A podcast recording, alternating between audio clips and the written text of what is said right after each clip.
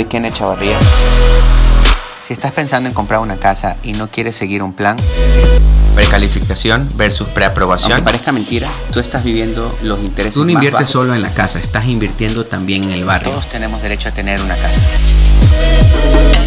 La realidad del sueño es un podcast que te va a educar. Empezamos.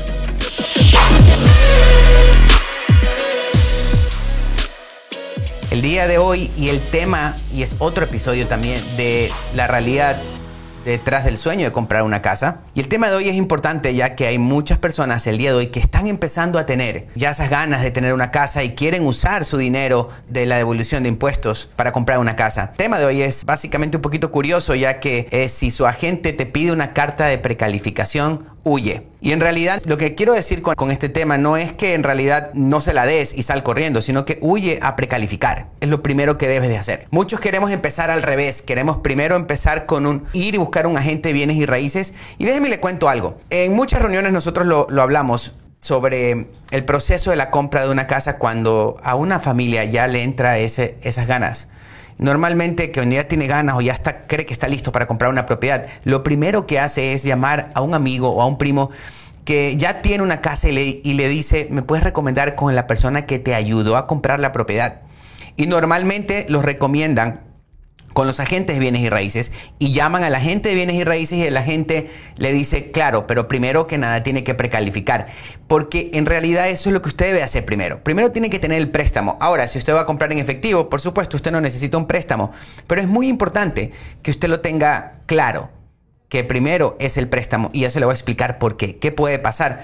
Normalmente, como acostumbro, siempre cuento historias. Para los que no me conocen, yo soy Kenneth Chavarría y tengo más de 15 años haciendo préstamos para casa. Y siempre estoy contando historias porque ya me han pasado muchos. Y tengo muchas de las personas que me dicen, Kenneth, yo quiero, yo quiero que me des información. Yo sé que precalifico para una casa. Mándame a ver una casa que vi en en la calle donde, de la esquina de mi casa, por, ejemplo. Acabo de ver una propiedad que me gusta, yo sé que tengo buen crédito. Pues en realidad esas son, aquí va una historia que no, me pasó hace unos años atrás. Tenía una familia que vino completamente frustrada, diciendo que en realidad pues ellos ya no tenían ya esas ganas de comprar una casa y que solamente nos daban la última oportunidad a nosotros de poderlos guiar en este proceso, ya que ellos habían pasado por una situación donde habían perdido muchísimo dinero, habían perdido el dinero de, de, de earnest money, el, de, el, que tú das para poder separar la propiedad, había perdido el dinero en la inspección, había per perdido el dinero, el dinero del avalúo y más que todo lo que pierdes, que es lo más importante para mí, es la ilusión. La ilusión tuya, de tu familia, de tus hijos. Esta familia estaba completamente ya, ya se había dado por vencido, ya no quería seguir con este proceso.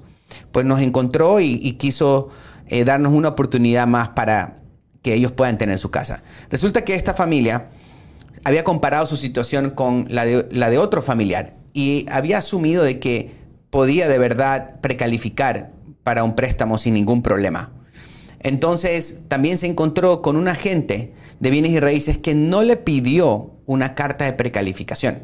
Hay muchos agentes de bienes y raíces que sí entiendo que lo que quieren hacer ellos es dar un servicio y no estoy aquí para decirles que ellos están mal o están bien, pero lo que ellos quieren es dar ese servicio simplemente si a usted le gustó una casa de enseñársela porque creen que usted se merece ver esa propiedad. Y muchos dicen, no, yo no te muestro ni una casa si, si en realidad no tienes una carta de precalificación y por eso el tema de hoy es si te pide una carta de precalificación, huye y vuelvo y lo repito, huye a sacar una carta de precalificación porque es importante.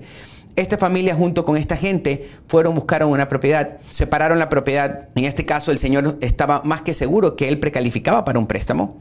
Separaron la propiedad, hicieron la inspección. Para este entonces todavía, ok, había tenido una, había consultado con alguien, pero no le habían corrido el crédito y tenían una carta básicamente de no de preaprobación, sino de precalificación, que hay una diferencia entre uno y el otro. Y en uno de, los videos que he hecho hace unos meses atrás explico un poco la diferencia entre precalificación y preaprobación.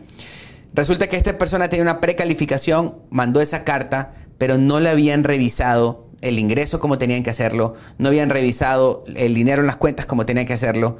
Y básicamente lo único que basado en la información que le había dado, lo habían precalificado para poder tener una casa. Someten esa información, se le pasó al vendedor de la casa, que no era una preaprobación, sino precalificación. Entran en contrato esta familia, hacen las inspecciones, empieza a se empezaron a entusiasmar muchísimo, obvio, porque sus hijos empiezan ellos a decir, es que este va a ser mi cuarto, no el acá, empiezan ya a elegir eh, pues sus cuartos, sus lugares donde van a estar y se empiezan a imaginar viviendo en esa casa.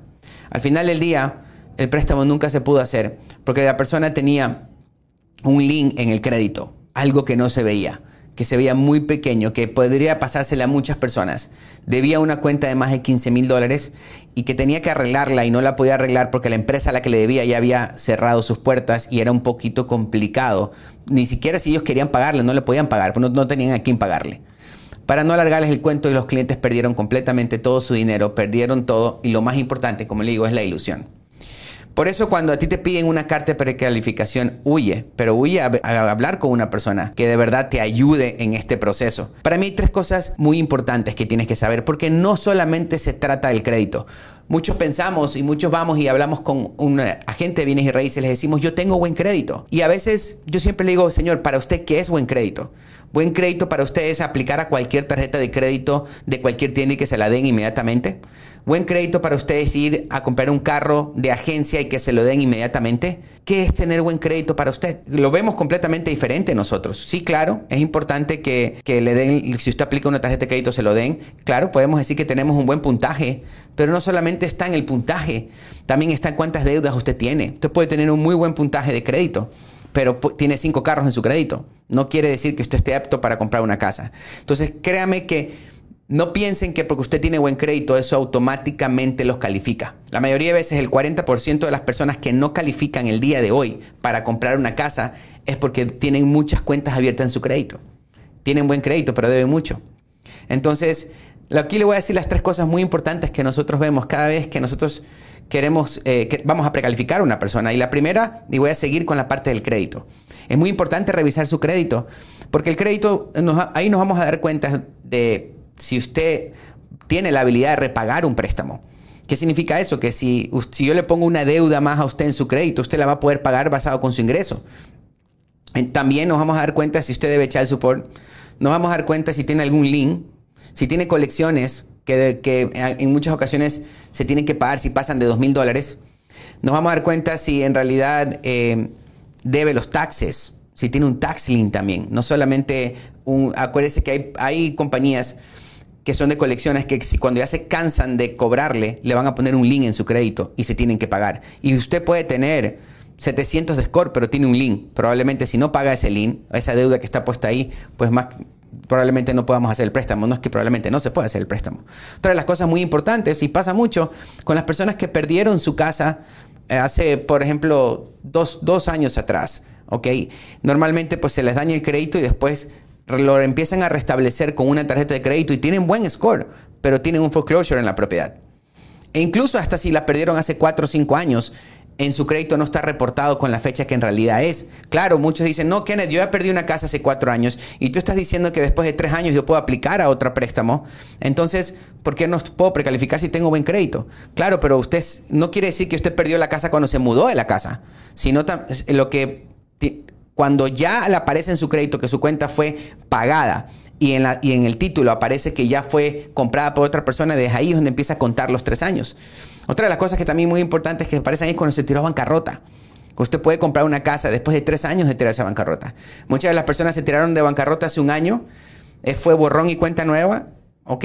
Y resulta que sacan una tarjeta de crédito de 500 dólares Secure Credit Card y ya con eso ya pueden tener un crédito establecido y muy buen crédito con buen score. Entonces muchos nos dejamos llevar por eso. Decimos tenemos 700 score porque nos dice la aplicación y, y la verdad es que hay otras cosas que tenemos que ver más profundas que no solamente el score. Muy importante. Segunda, el dinero. El dinero que usted va a usar para el down payment es muy importante, porque puede ser que usted pueda decir que yo sí califico, tengo buen crédito, no tengo ninguno de los problemas que tú me estás diciendo, pero tengo 20 mil dólares debajo del colchón. Ojo con eso, porque si usted lo tiene debajo del colchón es como que de verdad no lo tenga, no lo tiene. Entonces es muy importante, ¿ok? O no tengo cuenta, o lo tengo en, en 401k, no todos los 401k te dejan sacar, eh, te dejan sacar el dinero todo depende de cuáles son las reglas que le pone su empleador. Son muchas cosas que tenemos que ver. Incluso si usted quiere aplicar para un Down Payment Assistance, es importante, ¿ok? Eh, saber que cómo está, si en realidad si su ingreso es más de lo que, del, mínimo que ellos tienen. Entonces sí es importante ver la parte de dinero, de dónde va a venir. También hay muchas personas que dicen que yo no tengo dinero, yo no puedo comprar una casa, pero tengo mi papá que me puede regalar el dinero. Me lo, me lo deposita o incluso quiero vender mi carro. Hay muchas, muchas ocasiones tengo familias que quieren vender su carro y claro, yo puedo agarrar ese dinero con la venta de su carro, pero el carro tiene que estar a nombre suyo. Muchos tienen el carro a nombre del primo y van y lo venden, pero yo no puedo justificar ese dinero que entró a su cuenta porque en realidad no fue su carro, no está el título a nombre suyo, entonces para mí no es su carro, para mí es el carro de su primo. Entonces sí es importante entender la parte de dinero. Y tercero y último es el ingreso. Para mí uno de los más importantes porque puede ser que tengamos buen crédito, puede ser que podamos tener el dinero eh, ahorrado para el down payment e incluso si usted tiene, está aplicando para el down payment assistance, pues ahí podemos justificar el dinero del down payment. Pero lo que tenemos que eh, prestar mucha atención es el ingreso. El ingreso es muy importante. ¿Cómo lo hace? Si usted trabaja para una empresa, eh, necesito ver cuánto le están pagando el día de hoy. Si trabaja las 40 horas. Si ha sido constante en las 40 horas. Sí, Kenneth, yo gano 20, 20 dólares la hora y trabajo las 40. De repente me doy cuenta que no trabaja las 40. Trabaja 36, 37 horas a la semana. Entonces sí, Kenneth, pero es que eh, es casi 40. No, es que no funciona de esa manera. No funciona con el casi. Tenemos que chequear exactamente que usted gane ok, 20 eh, la hora, pero que trabaje las 40 horas. Y si no, no es, que no, no es que va a haber un problema, simplemente que su ingreso no es el que nosotros pensamos, porque asumimos que ya trabaja 40 horas. También, por ejemplo, las personas que trabajan para una compañía y se quieren, quieren emprender su propio negocio. Muchos, muchos decimos, ok, yo me creo una empresa, me estoy pagando yo mismo, yo sigo siendo un empleado, ok, eh, aunque tenga mi propio negocio, soy empleado de mi propia empresa, entonces básicamente yo puedo calificar para un préstamo y no funciona así. Cuando usted va a emprender un negocio y usted es el dueño de la empresa, va a tener que esperarse dos años porque tenemos que ver cómo le fue a la empresa, porque la empresa es suya y usted mismo se está pagando. Es muy importante eso también. Eh, para revisar una de las cosas del ingreso es si usted está pagando child support. Tenemos que ver si usted está pagando child support, cuánto paga. Es importantísimo. por eso es que para mí, cada vez que a un, agente de bienes y raíces le pide una carta de precalificación antes de mostrarle una casa, de verdad es lo mejor que usted le puede pasar. Porque no tiene, usted no tiene idea cuánto dinero usted puede perder por asumir que usted va a, precalificar para una casa. Incluso no se vale hacerle perder el tiempo ni a la gente y tampoco el suyo. Porque en realidad el tiempo vale oro y usted ahorita tiene, si usted en el mercado como está el día de hoy, usted tiene que estar muy agresivo en cada oferta que usted vaya a mandar. Si usted quiere de verdad, está decidido a comprar una casa, ya está listo para comprar una casa, usted lo que debe hacer es, el primer paso es ir y precalificar, entregar todos los documentos, porque esa es la carta que va a hablar mucho de usted para cuando se ponga una oferta. Y es muy importante poner buenas ofertas, ya que el día de hoy el, mercado está muy competitivo, que probablemente por la casa que usted se enamoró, si no lo hace bien, la va a perder. Y es muy importante. Bueno, quiero darle muchísimas gracias. Son tips muy sencillos que yo sé que le pueden servir a usted. Y si usted lo está viendo, usted ya compró una casa, déjeme decirle que también es importante precalificar para una segunda antes de poner su casa a la venta. Hay algo que yo les digo muchos, muchas eh, familias que nos llaman ahora, si usted ya tiene una propiedad y está pensando el día de hoy de que ya necesita algo más grande, es un buen momento de poner su casa a la venta el día de hoy, ya que pues, eh, las casas están, se están vendiendo a muy buen precio hay mucha demanda, la puede vender. Sí, puede ser que gente me esté diciendo ahorita, Kenneth, pero es que sí, si la vendo, ¿a dónde me voy? Porque me estás diciendo que no, que no, hay, no hay casas, ¿qué voy a comprar? Bueno, hay, hay casas nuevas, hay bastantes casas nuevas el día de hoy. Entonces, es muy importante consultar.